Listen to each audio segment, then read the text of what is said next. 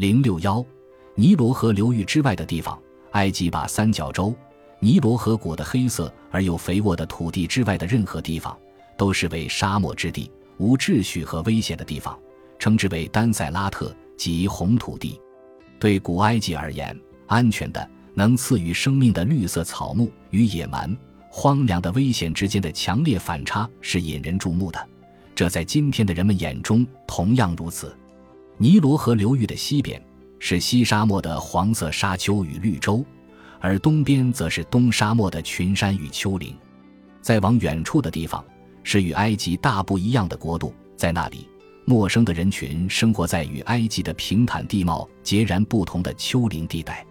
事实上，东西边的沙漠，北边的地中海。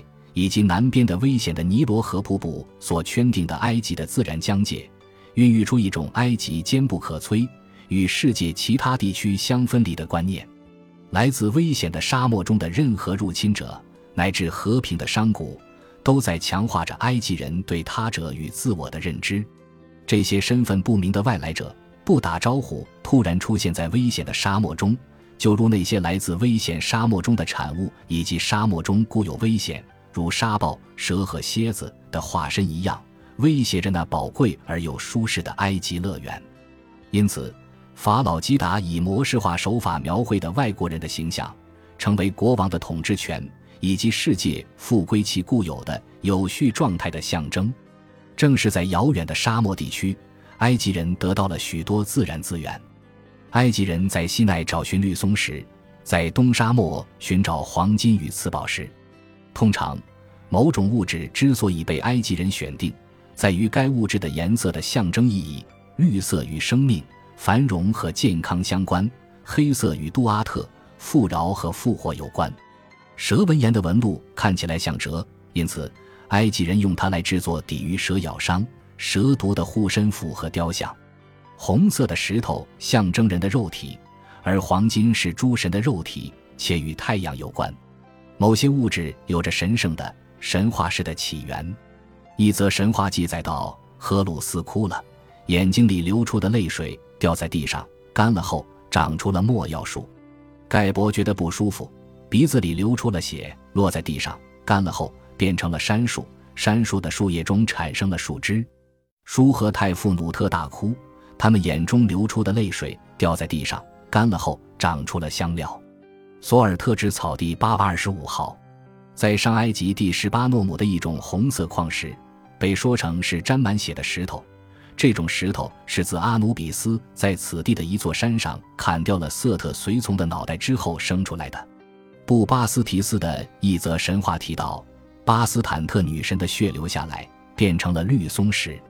据说沙漠国度被献给了赛特，但是其他神明也与沙漠有关系。常常被描绘成男子或鹰的阿什神，就是西沙漠的神明，管理包括朱绿洲和利比亚在内的沙漠地区。阿什也能安抚杜阿特里面阻碍死者那些愤怒的神明。另外一个沙漠神明是哈，从其头上顶着的三座山，指代域外的象形文字符号，我们可以认出他来。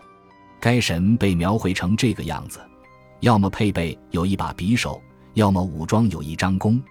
他保护西沙漠和绿洲的百姓免遭劫难，尤其是来自游牧部落和利比亚人的威胁。因为日落在西方，所以西沙漠与死亡有着紧密的联系。民与哈托尔被认为守护着沙漠中的道路。民与东沙漠有关系，但是他的主要神圣直思维与性相关的生殖能力。他那像埃及肥沃的黑色土壤一样的黑皮肤，他那勃起的阴茎。突出了他的丰产属性，他常常举起一只胳膊，这是一种威胁性的姿势，表现了敏的庇佑百姓的力量。他也被认为能把雨云送到沙漠之中。东方之主索普都也与埃及的东部国境有关系，他庇护着住在要塞和矿区哨卡的士兵。当他被描绘一个男子的时候，他那长头发和尖状的胡须就是其典型的特征。他常常配备有一只长矛或一把斧头，戴着装饰有长羽毛的王冠。他也被描绘成肩膀上有着一个廉价的握着的鹰隼。女神帕凯特，其名字的意思为抓闹者或撕裂者，是一位好斗的女神，管理着干涸的入口。矿山也与某些男神或女神有关系。在西奈的塞拉比特卡迪姆的绿松石矿山，矿山远征队的队员向绿松石的女主人哈托尔祈祷，寻求庇佑。哈托尔也被称为孔雀石的女主人。此外，她与黄金和铜也有联系。